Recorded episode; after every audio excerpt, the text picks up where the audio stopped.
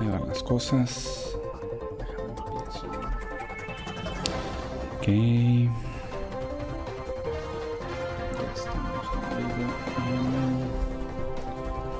Twitch.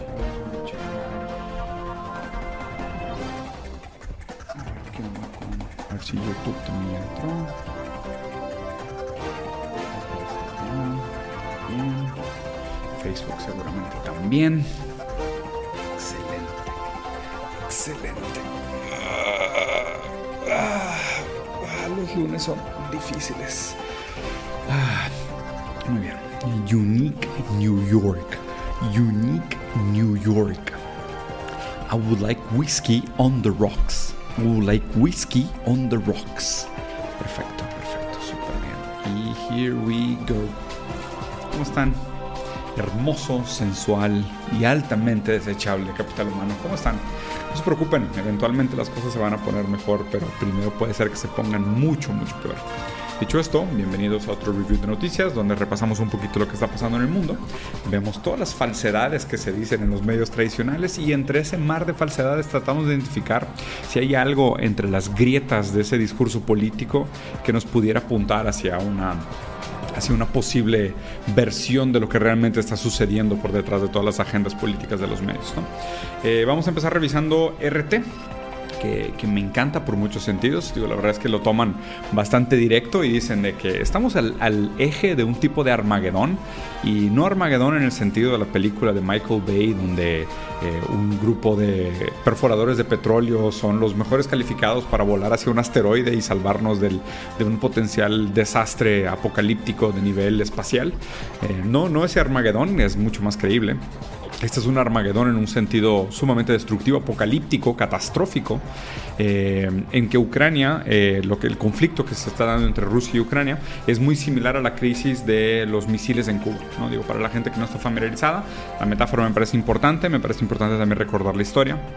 De la misma manera que en su momento eh, el posicionamiento de misiles de largo alcance en Cuba eh, amenazaban mucho la soberanía americana, pues el desarrollo y la expansión de las bases de la OTAN pues hacen lo mismo con Rusia. Entonces eh, el hecho de que estén tan cerca, de que quieran establecer bases de la OTAN en Ucrania, pues obviamente pone a Rusia en esta posición tan alevestrada, por decirlo así, y pues con justas razones, ¿no? O sea, estos misiles de, y los alcances que, y la capacidad destructiva que presuponen, pues no dan mucho tiempo de respuesta. Es el tipo de misiles, es el tipo de armamentos que lo único que permiten es que los líderes de los países siendo atacados por estos misiles nada más lancen los suyos también.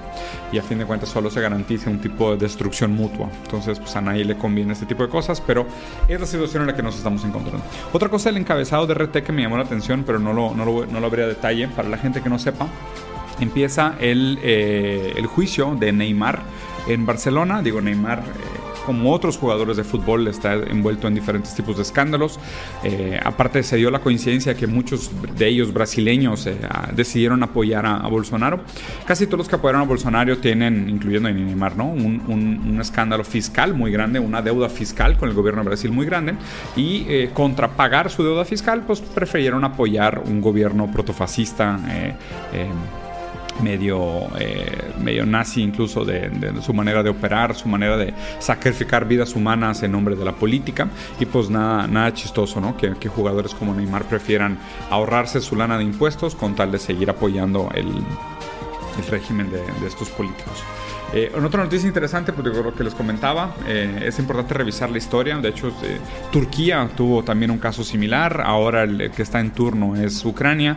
En su momento lo fue Cuba. ¿no? El posicionamiento de estas bases estratégicas que ponen en riesgo estos grandes imperios, estos grandes países, imperios, imperios civilizatorios, como les dice Armesilla, de manera muy adecuada, porque son, tienen el poder de civilizar y crear una fuerza civilizatoria, incluso crear un estilo de vida distinto y, y, autosuficiente a las demás culturas y la manera como se imponen y chocan los imperios, eh, pues la construcción de estas bases en las fronteras pues pone en riesgo su soberanía, su hegemonía, su capacidad de establecerse como imperios. ¿no? Entonces eso es lo que levanta eh, el potencial de una guerra o de un conflicto caliente eh, a niveles que pues la verdad es que no, nunca hemos estado tan cerca de la Tercera Guerra Mundial como lo estamos hoy. Y aunque suene mucho como alarmismo y tal vez no pase absolutamente nada, es importante que lo sepamos, es importante que lo tengamos en mente y entendamos los los, los peligros de, de, de, este tipo de conflictos. Eh, dicho esto también, y esto lo vi como un común denominador, se me hizo, se me hizo interesante, ¿no? Y aquí es donde, donde vemos un poco lo que pasa entre los diferentes periódicos y su, y su posicionamiento eh, político. ¿no? Eh, aquí en RT le están diciendo a la Unión Europea que tiene que repensar su política en relación a China. Eh, si se fijan, pues digo, a fin de cuentas lo que pasa es de que condenan a China por, por no, condenan a China por no condenar lo, lo que está haciendo Rusia en Ucrania. Y esto no sé por qué me hizo acordar de un libro de Gilles Deleuze en, hablando sobre Spinoza, ¿no? Que saben que Spinoza y Deleuze, que son dos de mis filósofos favoritos, Spinoza en su momento, cuando fue mm, condenado, prohibido, escupido, pateado, exiliado de, de, la civilización, se condenaba a los filósofos que no condenaban lo suficientemente duro a Spinoza. O sea, imagínate, si tú no criticabas lo suficientemente duro a Espinosa, tú eras condenado. Y aquí leí esto y me recordé exactamente lo mismo. O sea, aquí están diciendo que están condenando a China por no condenar a Rusia. Es como, no, no haciendo lavado ni, ni, defendiendo la postura de Rusia, la verdad es que también soy, soy antiguerra en este sentido, aunque entiendo cómo eh, la situación se fue dando y se fueron dando algunas de esas situaciones sin, sin dejarlo en un sentido eh, inocente y naive, ¿no? Y blanquearlo tampoco. Pero pues es interesante cómo aquí se condena al que no condena, ¿no? O sea, es de que, o sea, no puedes estar ni imparcial ni neutral en la postura, sino que pues obviamente China, el país, al ser también una fuerza tan, tan grande hoy en la economía y en la política internacional, su postura o su no condenación es condenable, ¿no? Pero después, un par de párrafos después se revela lo real, es eh, China has become an even stronger global competitor for the, EU, the EU and the US, ¿no? Pues a fin de cuentas es un, es un tema que que tiene mucho que ver con la lógica de los mercados, con la lógica económica, con la lógica neoliberal. Y la, el verdadero miedo que presenta China frente al mundo hoy en día, pues es que es una, amenaza. Y un competidor eh, global sumamente fuerte, pues que implica una serie de riesgos para, para, para la hegemonía dominante neoliberal, eh, tanto eurocéntrica como anglo. Por otro lado, eh, algo que fue un, una noticia bastante importante este fin de semana es que Kiev fue atacada por drones kamikazes, eh, que es algo que, que, de hecho en el último capítulo de Rosarín Bros con mi hermano lo platicamos un poco, de, cómo la inteligencia artificial y la tecnología va a modificar la guerra y también muchos de estos eh, desarrollos que se hacen en inteligencia artificial se hacen con fondeo del Estado y con fondeo del ejército específicamente, o sea, el Departamento de Defensa, del DoD. en otros países también, pero en Estados Unidos principalmente y cómo la tecnología pues acaba, o sea, si es fondeada por el ejército, pues obviamente sus primeras aplicaciones no van a ser para salvar, van a ser para destruir, ¿no? O sea, esto es, esto es un poco también de cómo la lógica del capital acaba operando de manera sutil, silenciosa y blanda, eh, generando influencia en no solo qué tecnología se desarrolla y cuáles son los avances de la ciencia en el mundo, sino también cuáles son sus primeros usos, que obviamente pues no son los usos más adecuados, sino que pues simplemente pensando es como que, bueno, si, el desarrollo de la tecnología se hace por parte de departamentos de defensa, por departamentos bélicos, pues obviamente los primeros usos de la tecnología van a ser bélicos, van a ser de defensa, van a ser de ataque, van a ser en, guerras y en conflictos armados, ¿no? No van a ser en, el mejor interés del, ser humano, ¿no? Pues esto es un poco del, del necrocapitalismo en su sentido más, eh, más tradicional, más puro. Eh, por otro lado, y lo que sí me parece importante resaltar del conflicto de, Rusia y Ucrania es esto, el costo de vida de las personas y cómo esto va a afectar eh, el día a día de las personas que pues, las guerras las luchan eh, estas estos soldados que responden intereses de los grandes militares y de los grandes gobernantes, que ellos mismos no van a la guerra, ellos mismos trazan estas batallas en nombre de intereses económicos y políticos, tratando de posicionarse más firmemente o crecer su GDP o crecer su, su su margen de ganancia eh, y pues a fin de cuentas esto eh, pues afecta al, ciudadano, al común, a nosotros, al día a día, ¿no? A nosotros que tratamos de trabajar para sobrevivir y darle dignidad a nuestros hijos y perseguir nuestros proyectos y formular nuestros valores y darle sentido a nuestra existencia, pues estamos atrapados en este, en este impasse eh, bélico y conflictivo que que pues nos supera por mucho, pero nos acaba afectando directamente, ¿no? A fin de cuentas, yo creo que el, el, sufrimiento para variar lo va a tener la clase baja, la gente más susceptible, los más vulnerables, eh, la cantidad de migrantes que están siendo desplazados por el conflicto. O sea, lo siento mucho de verdad por todos los ucranianos que han perdido su casa, han perdido su, su país, su hogar. Y no lo digo solo en el sentido de que ah, Rusia ahora está haciendo una invasión o está haciendo una, un movimiento armado, sino realmente pues ellos más allá de su interés o no de que la guerra se dé, pues se vieron desplazados y se vieron en la necesidad de, de buscar otro lugar donde pudieran llevar una vida digna, si es que tuvieron el privilegio y la posibilidad de escapar, porque seguramente muchos ni siquiera lo tuvieron. O sea, muchos están atrapados en este fuego cruzado.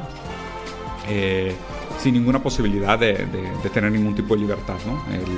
aquí es donde se nota que la libertad es algo eh, que se tiene que ejecutar, o sea, tiene que ser capaz de existir.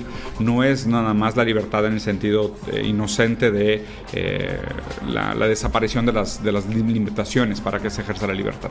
Eh, se esperan incrementos en los costos de vida del ciudadano promedio de Europa bastante drásticas, bastante dramáticas, sobre todo vinculado al costo de energías. Esto definitivamente le va a pegar y le va a restar competitividad a Europa en un sentido productivo, porque pues en el momento que tú le pegas energía, transporte, fabricación, pues el producto terminado va a tener un sobrecosto. Y ese sobrecosto le va a restar muchísima competitividad a Europa y em, de aquí leí un artículo interesante que decía que lo único más peligroso que ser enemigo de Estados Unidos es ser amigo de Estados Unidos, ¿no? Y aquí se ve cómo eh, pues Estados Unidos realmente les va a vender gas mucho más caro del que le vendía eh, Rusia y a un sobrecosto todavía, ¿no? O sea, es, descaradamente aprovechándose a la vulnerabilidad de, los ciudadanos europeos. Y, también aquí es importante recordar, ¿no? Que parece que los gobernantes europeos no tienen el bienestar de los europeos en sus prioridades, sino que tienen el bienestar de los bancos como prioridad. Eh, otra cosa que es, que es, importante recordar y voy a dejar esta, esta, esta puertita abierta y a rato los voy a, los voy a comentar entre todos, pero eh, los, los, conservadores y los moderados necesitan construir una economía paralela en Estados Unidos. Como diciendo, y aquí está interesante porque después también lo vi en otro periódico, en Wall Street tenían un, una nota similar, como diciendo el neoliberalismo eh, los va, a, los va sacrificar como carne de cañón.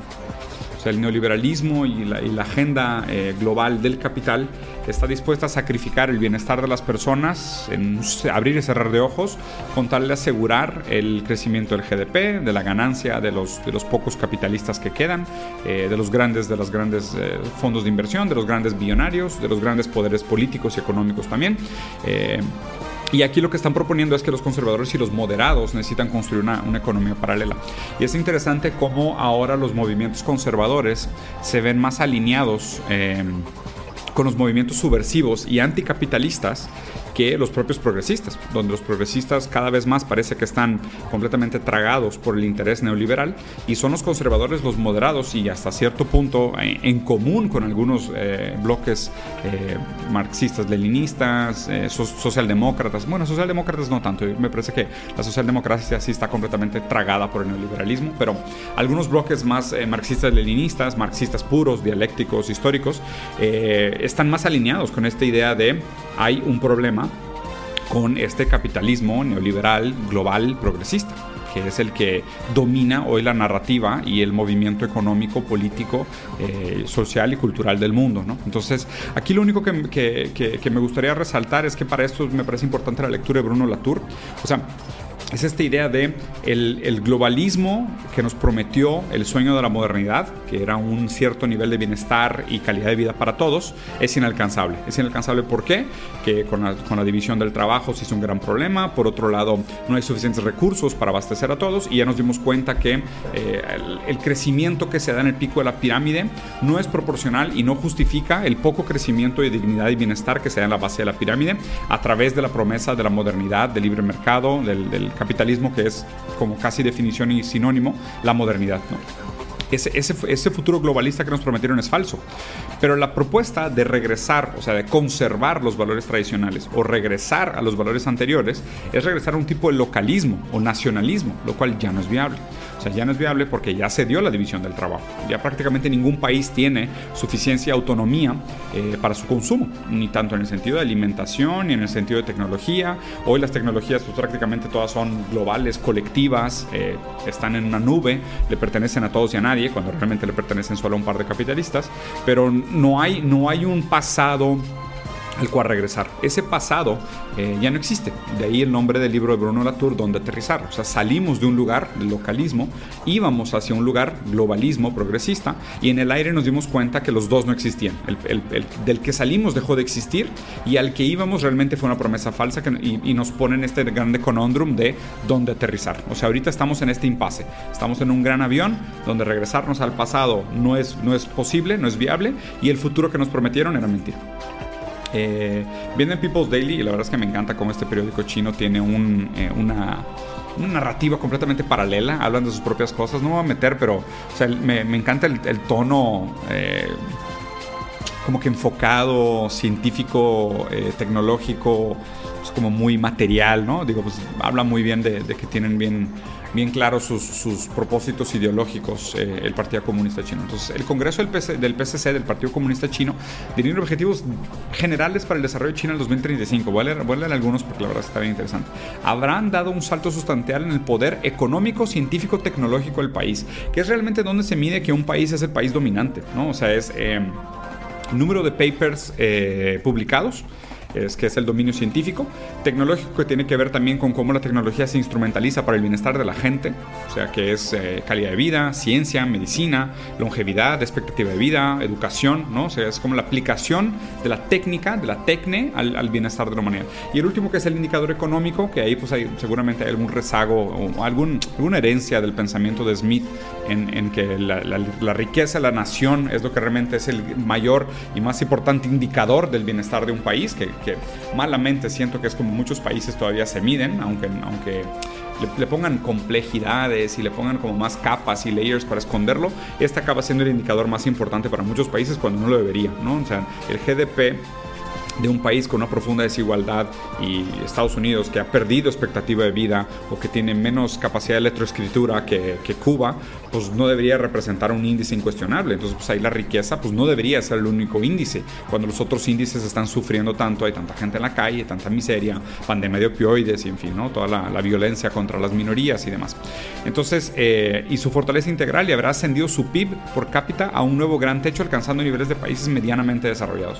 Independencia y autosuperación científica y tecnológica de alto nivel. Eh, tendrá terminado de conformar su sistema económico moderno, que aquí de hecho en algún momento les compartí las tesis de de uno de los principales economistas del, Partido Comunista Chino, que hablaba de cómo ellos iban a ir transformando su modelo económico de un modelo de mercado, que era el capitalismo normal, a, un, a una economía planeada, a una economía completamente planeada, con algunas intervenciones del Estado, hasta eventualmente superar el, el modelo eh, capitalista actual, ¿no? crear su nueva configuración de desarrollo y cumpliendo el fundamental de su nuevo tipo de industrialización, informatización, urbanización y modernización agrícola. Eh, que estos son algunos de los grandes eh, logros y el gran salto hacia adelante que dio China. ¿no? Tendrá básicamente cumplir la modernización de los sistemas capacidades de gobierno, pues esto tiene más que ver con su manera de hacer democracia, o sea, su manera de implementar la democracia. Se habrá constituido un país fuerte en educación, ciencia, tecnología, personal cualificado, cultura y deporte, China sana con un poder cultural blando notablemente reforzado. Esta me parece importante, ¿no? Porque si se fijan, y aquí es donde voy a, voy a hacer el análisis. ¿Quién paga la tinta? ¿No? Porque claro que los, los, periódicos están todos sesgados, todos son propaganda hasta cierto sentido, ¿no? En el análisis chomskiano de eh, manufacturing consent, de cómo se hace una manufactura del consentimiento. Bueno, a ver, ¿quién paga RT? Casi no veo patrocinadores. Entonces, definitivamente lo paga, pues el gobierno, definitivamente. Debe de haber alguna agencia central que, que paga el por qué eh, esto no necesite ser monetizado, ¿no? El People's Daily, pues ni se diga, definitivamente el, patrocinador pues debe ser el Estado también, o sea, debe ser una herramienta del Estado abiertamente, o sea, no, no tiene patrocinadores, pero cuando ya te vas a otros, te das cuenta que Wall Street Journal tiene un modelo de monetización donde tú tienes que ir a todos lados, hay estas ideas de paga, suscríbete, ¿no? O sea, contenido pagado, paga, paga, paga, paga. Entonces es una plataforma de microtransacciones. Eh, New York Times, pues también paga, paga, paga, suscríbete, todas las noticias están cerradas. Y el país, un poco más tradicional, pues aquí están ya un patrocinador, iPhone 14, en fin. Está patrocinado por las marcas, ¿no? Entonces está patrocinado por el capital. Entonces, a fin de cuentas, todos los periódicos van a tener no solo su sesgo ideológico, sino que su modelo de financiamiento. Y eso nos da mucho a entender sobre cuáles son las cosas que pueden criticar y cuáles son las cosas que no pueden criticar. porque eh, bajo este modelo de capital las organizaciones empresariales tienen primero que nada que reportar ganancias, entonces no se van a disparar en el pie, no van a criticar aquello que posibilita su existencia, que es el propio modelo de capital. Entonces por eso es importante siempre mantener el, sí, todos son propaganda, sí, todos parten de una postura sesgada, sí, todos tienen una intención ideológica, pero, o sea, justo qué es lo que esconden, ¿no? O sea, qué es lo que lo, que no saben que saben sobre su propia capacidad de actuar o su propia capacidad de, emitir una postura sobre, sobre diferentes posicionamientos. Bueno, pasando del PCC y del People's Daily, que ya voy a cerrar estos porque ya más o menos les platiqué lo que la diferencia del modelo de fondeo entre cada uno de ellos. Eh, vean esto, ¿no? O sea, pasando a Wall Street Journal.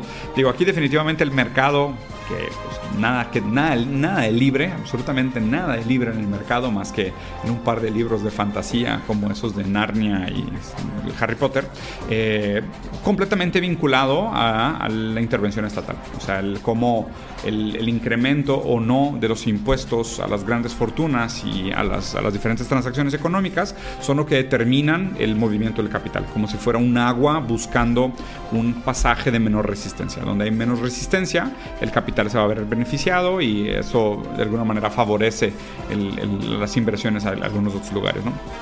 Por otro lado, o sea, esta noticia lleva... Qué, basura, llevan, en serio, búsquenlo. ¿eh? A ver, es más, vamos a buscarlo. Esto de, cómo la ideología de, de, Xi Jinping, o sea, obviamente esta ideología se refiere al comunismo, cómo la ideología de, Xi Jinping eh, tiene prospectos oscuros para el futuro económico de China. ¿okay? Eh, a ver, History of eh, Negative Propaganda. No. ¿Cómo, lo puedo buscar? Eh, headline. China will fail. History. Alguien tiene que haber hecho esto, güey. En algún lugar tiene que estar esto, porque lo he visto demasiadas veces, güey. o sea, prácticamente a diario, mira, o sea, del 2016, eh, ¿Qué más? Bueno, Cato Institute es una porquería. The Guardian 2021, 22, 2014. Mira, no, o sea, desde el 2014 supuestamente que China viene de bajada. Sí, claro, ¿no? Y seguramente si te vas desde antes debería decir de que sí, en todos lados eh, hay noticias desde El Economista, Cato Institute, eh, Lowies Institute eh, CNBC, ¿qué más? The Guardian, The Atlantic, ABC, Foreign Policy. O sea, en todos lados hay grandes noticias sobre cómo, uh, China va para abajo, China ahora sí mal, ahora sí la ideología comunista y el proteccionismo de mercado eh, y la intervención estatal va a hacer que China quiebre, ¿no? Pero digo, pues nada, nada más falso, porque pues digo, sigue dando buenos resultados, sigue creciendo, sigue mejorando la calidad de vida. Eh, este año fue el primer año donde superó China en Estados Unidos en dos grandes sentidos. Primero, mayor número de papers científicos publicados y segundo, lo, superó en expectativa de vida. Pero supuestamente el problema de la ideología del Partido Comunista Chino va a ser su, su, caída. ¿no? Digo, podrá ser su caída en el momento que Estados Unidos se, se salga del closet y declare guerra abiertamente, pero en el Inter lo que se ha propuesto desde el PCC para mejorar la calidad de vida de los ciudadanos y, la vocación del, político chino de dedicarse al bienestar de la gente, pues no ha rendido más que buenos, buenos resultados, por lo menos para la gente china. O sea, debatible si han hecho un buen un, net positive para el mundo. Definitivamente donde han hecho inversiones, como algunos lugares de Latinoamérica, en África, pues seguramente su net positive es, es bueno, ¿no? O sea, su, su net result es, es positivo. Pero pues siempre, siempre veo como estas cosas de, o sea, cómo ponen en contraste, ¿no? Que, ah, sí, queremos más libertad para el mercado y, y la falta de libertad en el mercado en China va a ser eventualmente un gran problema, ¿no? Viene la caída, viene, viene la caída. Por otro lado, esta me dio muchísima risa. Este, no sé si vieron, pero Kanye West se aventó unos comentarios patéticos y terribles antisemitas, güey. O sea, dio una, dio una entrevista desquiciada a Tucker Carlson en Fox News y después salió a hacer comentarios de súper, súper antisemitistas contra los judíos, contra la comunidad judía en Twitter y en Instagram y lo banearon de las dos cuentas. Entonces lo que hizo, como un buen millonario, fue y se compró su propia social media platform libertaria. o sea, me parece muy racional, ¿no? Así como, ah, no, no me, no me permite ser antisemitista, pues me voy a comprar mi propia tierra para poder ser antisemitista a gusto. Es de que este es el sueño que quieren los libertarios, que tú puedas tener tu propio territorio. Y creo que hay un chingados, hay un youtuber español que literal tiene un video diciendo esto, que si, no me equivoco es Libertad y lo que surja, que la verdad no lo conozco bien, no he visto muchos de sus videos, pero me enseñaron un video donde él literal sale diciendo esto, si tú compras tu propia tierra y eres dueño de tu propia tierra, tú puedes hacer tus comentarios antisemitas que quieras, no pasa nada, no hay ningún problema, no le ve absolutamente ningún conflicto, desde un punto de vista libertario, este pues hace todo el sentido del mundo, tú eres soberano sobre esa tierra, tú estableces tus propias leyes y nadie se puede meter, nadie te puede cuestionar y está bien que lo hagas, o sea, no está bien que lo hagas, pero pues tienes todo el derecho pues al ser propietario de hacerlo. Entonces aquí Kanye West, siguiendo ese gran comentario, ese gran consejo, dijo, ah, bueno, pues si me banean de Twitter y de Instagram por hacer comentarios antisemitas, pues voy a comprar mi propia red social donde yo pueda hacer los comentarios antisemitas que yo quiera, lo cual me parece increíble, brillante el libre mercado. Eh, en New York Times, digo, están bastante enfocados en las, en las elecciones, en el conflicto que existe entre esta fasada de democracia que es entre el Partido Demócrata y el Partido Republicano. También hablan de los ataques que hicieron los drones kamikazes iraníes eh, en Kiev eh, por parte del ejército ruso. También hablan de lo mismo, de cómo el, cambio en el plan de impuestos que se tiene en Inglaterra, pues acabó afectando eh, el SP500 y la Bolsa de Valores de la Unión Europea y demás. Y también tienen igual, porque hubo el Congreso del CCP hablando de todos esos resultados, de lo que estaban buscando y su plan para 2035, de que moving backwards. Eh, in Xi Jinping China, some see an era of total control. nos, estamos moviendo hacia atrás. ¿Hacia atrás en qué? En el sentido de la libertad, ¿no? Porque es, ahora estamos viviendo en un momento de control total en China. A ver, no existe una diferencia abismal tan profunda entre el sistema eh, de este sistema social de, de, ranking social chino y el sistema del ranking crediticio americano. O sea, en, un sentido muy práctico, en Estados Unidos cuando tú tienes un mal ranking crediticio, o sea que, el, sistema económico no te ve como un buen ciudadano, pues simplemente no participas, ¿no? Y, pues para esto, y de hecho es, algo que estaba planeando hacer, me gustaría leer en vivo con ustedes eh, el texto este de Gilles Deleuze de Sociedades del Control. Porque me parece que ese es el paradigma real que tenemos que, analizar hoy en referente a la libertad eh, y cómo se nos ejerce una presión blanda suave, eh, sistémica de lo que podemos hacer y no podemos hacer, ¿no? De, o sea, tú naces en un cierto código postal, en un cierto nivel eh, socioeconómico, eso te condiciona a una serie de, sistemas eh, y condiciones naturales, eso te permite estudiar o no un tipo de, primaria, eso te permite o no acceder a un tipo de secundaria, esto te va a permitir eventualmente o no a una preparatoria, a una carrera universitaria, eso te va a permitir o no acceder a algunos puestos de trabajo, y aunque claro, existan algunas desviaciones raras, meteóricas del patrón, pues el sistema a grandes rasgos acaba siendo un sistema de control, pero un sistema de control, ¿no? Y un sistema de control en el sentido cibernético, en el sentido de eh, aquello que el sistema produce, retroalimenta lo que el sistema hace y constantemente su filtro se vuelve más eficiente. Entonces, no existe realmente una diferencia muy grande entre la manera en cómo se ejerce el control eh, social en China y en Estados Unidos. La diferencia es que hay una propaganda muy grande y, mucha gente muy mal informada pensando que ah, en China hay control social y en el resto del mundo hay libertad. Cuando, pues por supuesto que no. O sea, por supuesto que no. O sea, que no entiendas cómo se ejerce el control sobre tu vida no quiere decir que no existan sistemas de control. O sea, créanme que a Trump le dolió muchísimo más ser baneado de Twitter que si le hubieran puesto una multa o le hubieran tratado de meter a prisión a dos años. O sea, el, sistema del control blando sistemático, de la sociedad de control en un sentido de Luciano, rizomática, es eh, un tipo moderno y, omnipresente de control que se ejerce sobre nuestras vidas. O sea, esta idea de, ah, no, pero en China no hay libertad, es de que, güey, eso, eso lo dice la gente que realmente no entiende cómo funciona el mundo y se cree libre justo en el sentido espinosista, de que es ignorante las causas que los condicionan. Por eso se creen libres, porque es directamente proporcional a su ignorancia de las causas que los condicionan. Para terminar con el país, ayer hubo un gran debate entre los dos candidatos eh, a la presidencia en Brasil, entre Lula y Bolsonaro. La verdad es que fue me pareció un debate bastante, eh, bastante mediocre por los dos lados. en fin, ¿no? O sea, se le vuelve un lavado de trapos y un me dije y me dijeron y chismes. Y, o sea, se habla muy poco sobre política pública, eh, muy poco sobre progreso, sobre desarrollo económico, sobre inversión, sobre desarrollo de las fuerzas productivas, sobre fortalecer la clase trabajadora, que de realmente deberían de ser los temas en pauta, ¿no? O sea, la novela, en fin, la novela, eh, de nuevo, la política es novela. O sea, la política se ha vuelto, en el sentido peor, populista, eh, marquetero, la política se ha perdido completamente en el discurso de la sociedad del espectáculo. Y nada más es que eso, ¿no? O sea, y también todo aquello que antes se vivía directamente y realmente, hoy solo se vive en un sentido espectacular. Entonces, ya no tenemos acceso a las políticas públicas, económicas, que realmente afectan eh, nuestra vida, sino que solo tenemos acceso a ellas a través de un sentido espectacular, que es guerra gritos, mentiras, acusaciones, noticias falsas, en fin, espectacularidad pura, que es, la verdad, deprimente en, ambos sentidos. Em, espías chinos, claro. Eh, como si ningún otro país tuviera espías, ¿no? Pero bueno. Eh, Bill Murray, la verdad es que esta noticia no la leí, me rompe el corazón pensarlo, pero tampoco no lo dudo. Eh, siento que esto es muy generacional, ¿no? De que están saliendo a la luz muchos de los comportamientos que hoy vemos adecuadamente como reprochables del pasado, y pues esta gente está pagando la cuenta de su abuso de poder anterior, ¿no? Lo cual, pues normal.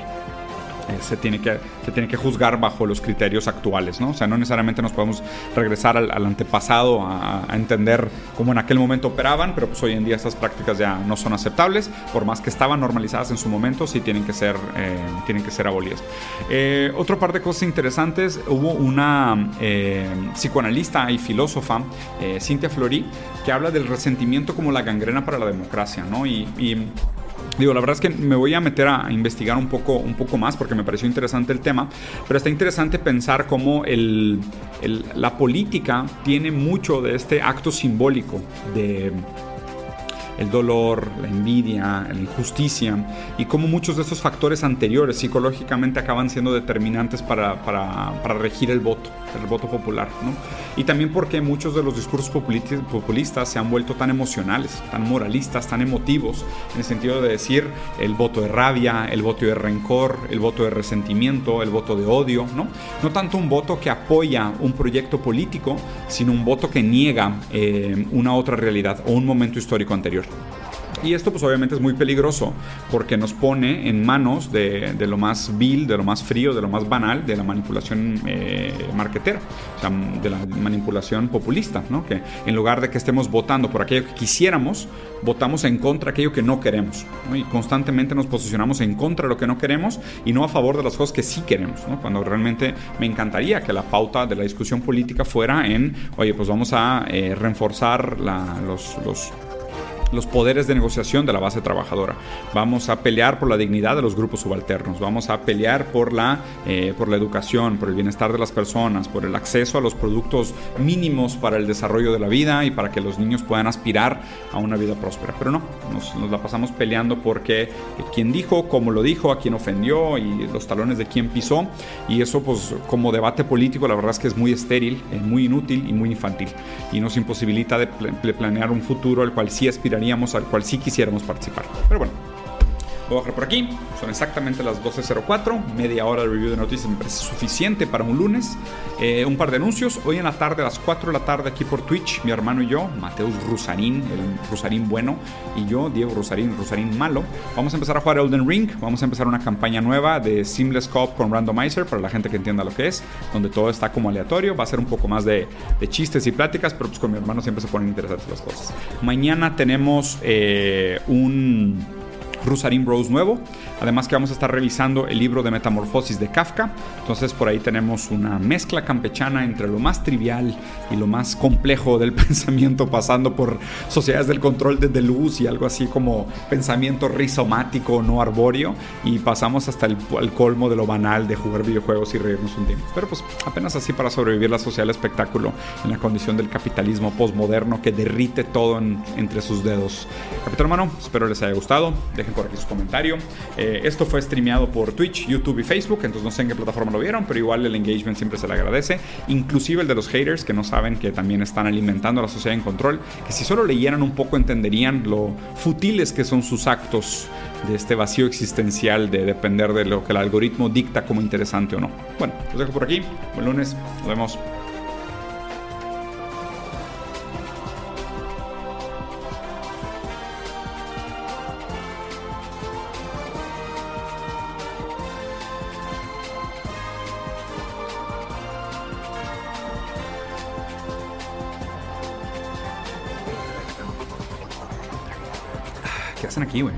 Váyanse.